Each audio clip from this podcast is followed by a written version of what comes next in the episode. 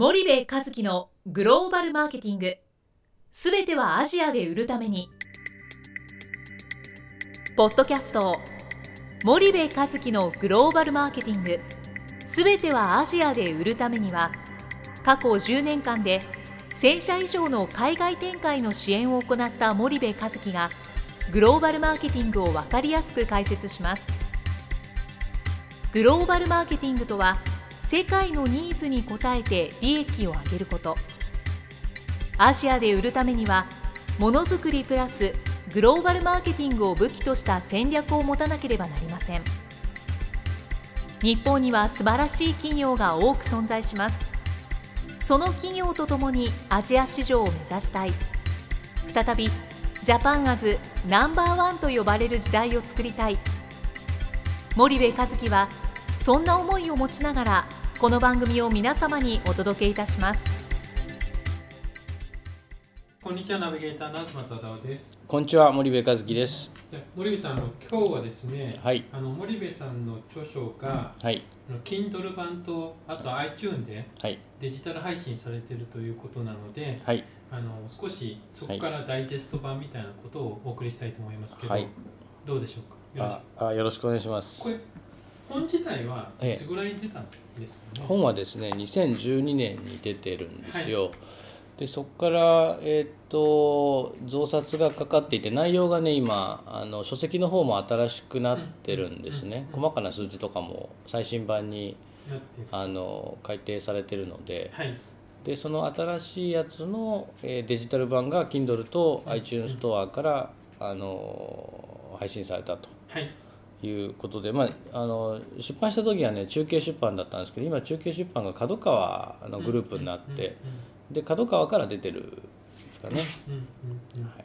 そうですね。で、書籍名をちょっと言ってみますと、うん。アジアで儲かる会社に代わる30の方法ということで、はい。堀部和樹というところで出ておりますと。はいで、まあ、発行者が先ほどお話があった角川と中堅出版という形で、はい。まあ、同時発売になってますとはい。いうことです。で、この本の、ええ。まあ、アジアで儲かる会社に代わる30の方法ってなってるんですけど、はい。この本で、ええ。まあ、森部さんがえ訴えかけたかった、えまあ、全体像というか、えうん。そこをまず教えていただいて個別に入っていきたいと思うんですけども、はい、えっ、とね一番訴えたかったのはえっ、とその日本企業さんってそのすごくいいものを持ってるんですよね。はい。でそれは製品もそうだしその企業で働くその人間もそうだしうんいろんなものが他の国に比べて非常にこういい。うんうん。それは海外の企業や製品を見れば見るほどそう感じるんですけどね。はい。にもかかわらずあのいろんなことをこう変えられないばっかりにそれがなかなかあのアジアに浸透していってないっていう、うん。そこがものすごくもったいないなという思いがあってですね。うん。うんでこの30個のことを変えない変えてくださいと。うん。そしたら皆さん必ず成功するという思いで書いたのがこの本なんですよね。うん。うん。うん。うん。うん。うんなるほどなるほど、そしたらその中でもうん。ちょっと、まあ私が個人的にというか皆さんがうん。気になるんじゃないかなとうん。いうところを何個かピックアップしてみたので、はい。ちょっとそこの解説をいただきたいんですけども、はい。メソッド3にあるうん。アジアビジネスは情報獲得戦であると。うん。いうところ第一章の3かな、はい、うんはいはいはい。ここは、まあ、アジアビジネスは情報獲得戦であるとうん。いうところっていうのは、うん。具体的にどういったことをうん。森部さんとしておっしゃりたかったのかっていうのをちょっとお聞かせいただきたいんですが、はい。えっ、とまあその昨今のその日本企業のアジア展開とか進出とかって基本的にその大企業でもこう本社がしっかりとした戦略をこう持っていないケースって非常に多いんですよね。で基本的にはその現地に箱を作って箱っていうのは法人ですけどもね、うんはい。法人を作ってそこに駐在員を送り込んで、うん。まあ、気合と根性で売ってこいとはい。いう方法をやられると。で、えっと、そんな中で結局その戦略って、えっと、最低限のインプットがないと戦略って生まれてこないじゃないですか。はい。で日本のその多くの企業が日本国内での成功体験をインプットの大半にしちゃってるんですよね。ですから日本の成功体験ベースに海外のその戦略を描いちゃうんですけど、はいそこがそもそも間違いでうん情報を現地の情報をインプットとして入れない限り、はい革新的な戦略って絶対生まれませんよっていうことなんですよね。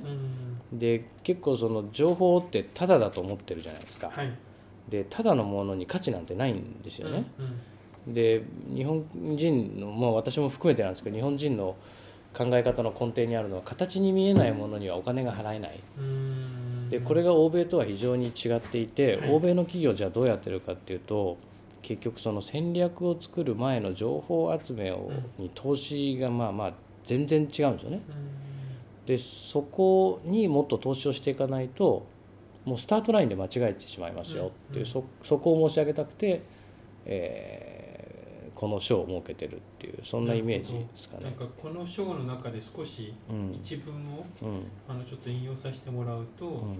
ビジネスや商売の基本はうん。何を誰にいくらでどう売るかであるはず、うん。この基本は日本市場であれ、うん。アジア市場であれ変わりません、うん。しかし日本市場では当たり前に抑えられているであろうこの基本を、なぜかアジア市場に出るときには軽視してしまっている企業が少なくないのですと、うん。でとてもバカバカしい話かもしれませんがうん。実はさまざまな経営者マネージャー層のうん。方々と話をしていても、うん。行けばなんとかなるうん。の発言を本気でなさった方がうん。なんとも多いのですと。うん。だから結構行けばなんとかなるっていう発想があるから、とりあえず行ってしまうとうん。だから情報を取る前にうん。行っちゃうっうんていうのが、うん。結構日本企業にうん。ありがちだってことなんですかね。でこの情報を取るために行くっていうのは行けばなんとかなる、情報を取れるうんはいいんですけど、はい。事業をやりに行っちゃったらね情報を取る前に、うんうんえー、と即座に固定費が発生しちゃうわけじゃないですか。はい。でその固定費に苦しんで結局撤退何年か後に撤退するっていうことになってしまうんで行ってもなんとかなんないんですよねアジアって。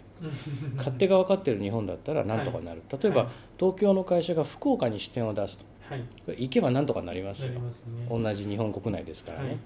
けどアジアの場合は行っても何ともならないよっていうのが、あの申し上げたかったことで、で行って撤退してる企業なんてもう5万とあるわけじゃないですか。そうですね。ジェトロのデータ見てもね。はい。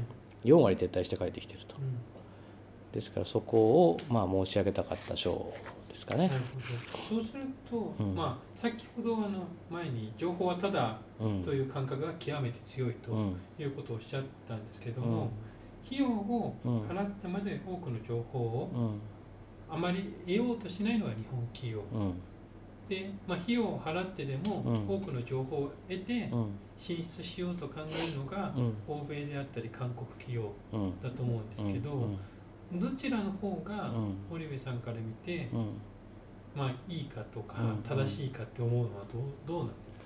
ね。いやもちろんそのじ情報収集することにやっぱり予算を組んで、はい。そこに費用をかけて、はいえーしっかりとした戦略を組んで出るっていう方うんが圧倒的にその効率がいいんですよね。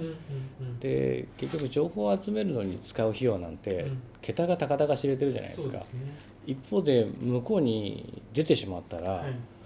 あの桁が一桁も二桁も変わってくるわけですよね。うんそうするとやっぱり失敗をしてしまった時の損失が大きすぎるしうんもしかしたら出ない方がいいっていう決断もできるんですよね。はい。先に情報を集めておけば。はい。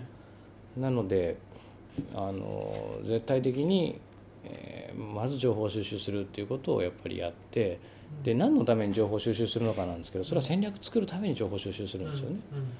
で情報がなければ戦略は作れないので、あのそこがやっぱり重要でこれあのね戦争に例えたらよくないですけど第二次世界大戦ではい。アメリカがやったことと日本がやったこととうん。全く一緒なんですよ。うん。アメリカはもう情報戦だったじゃないですか。CIA がいてロシアだって KGB がいて、うん。日本はその時とにかく軍艦作って敵地に兵隊を送り込んで気合と根性で行けばなんとかなる。うん。日本男児やれってやってきたわけですよね。うんはい。で結果どうだったかって言ったら、うん。まあね。あの歴史が証明している通りなので、そそれに非常に似てる。うん。だからまあ我々のなんて言うんでしょう DNA なのかもしれないですけどね。で実際にこの40ページの最後のところに、うん。実際そのなんとかなるで進出したうん。中堅企業 A 社さんはうん中途半端な情報収集が影響し事業に失敗しましたとうん。いうことを事例書いてあるんですけども、まあ、ちょっと A 社さんがどこかっていうのは言いづらいと思うんですけど、うん。この会社さんがどんな状況でうん。どうなんか撤退したかっていうのをうん森部さんなりにうん。分析するとどうなんですか、うん。えっ、とねこの会社はまあそれなりに規模の確か、えー、と中堅クラスだったと思うんですけどもね、はいあの会社さんでまあ中堅以下になってくると非常に多いんですけどその戦略を作ったりとかっていうことをあんまりこうしない、うんうん。えー社長さんはね「いやわし分かってるんだ」って。うん。もう日本でこの会社を一台でここまでしてきてうん。マーケットがどう動いてるかよく分かってるんだよと、はい。でそれをベースに戦略作っちゃったんですよね、うんうんうんうん。ですから日本での成功体験がそのままアジア戦略になったんですよ、はいでそれは危険だから情報を収集した方がいいって言ったんですけど、うん。まあそのアジア進出ブームが非常にこう熱い中い。とにかく海外に出たい出なきゃいけないっていう気持ちが焦って法人を設立しちゃって、はい。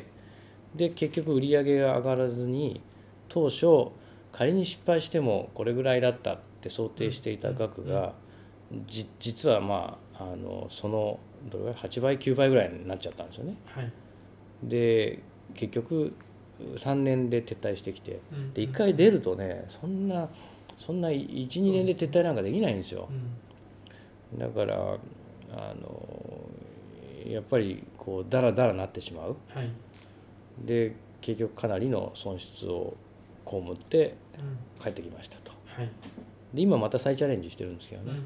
ただ今はあの石橋を叩くぐらいに情報収集してはい。戦略固めてるっていう、うんうん。そんな状況ですかね。わかりました、うん。じゃあ最後にあのこの章というかうん。この項で言いたかったことをちょっとまとめていただければと思うんですけども、えーアジア展開にはその何を誰にいくらでどう売るのかっていうのが、まあ、戦略そのものになるわけですよね。でそれが、えー日本で成功した体験をベースにするんではなくてうんアジアという新しい市場でどうなのかうんうんっていうことをベースに考えないといけないはい。でそのためにはやっぱ情報収集を費用をかけてしっかりやらないと絶対に強い戦略っていうのは作れないのでそこをまずやるっていうことから始めてほしいなと。でそれをやればもしかしたら出ないっていう選択肢の方が賢い可能性だってあると、なのでえーそこにえーしっかり予算を割いて頑張っていただきたいなと思いますわかりました。じゃあ森部さん引き続き次回もあの、はい。同じような形で行いたいと思いますので、はい。今回はありがとうございました。はいありがとうございました。本日のポッドキャストはいかがでしたか？番組では森部和樹への質問をお待ちしております。ご質問は podcast アットマーク grp.com ポッドキャストアットマークスパイダー grp.com までお申し込みください。たくさんのご質問をお待ちしております。それではまた次回お目にかかりましょう。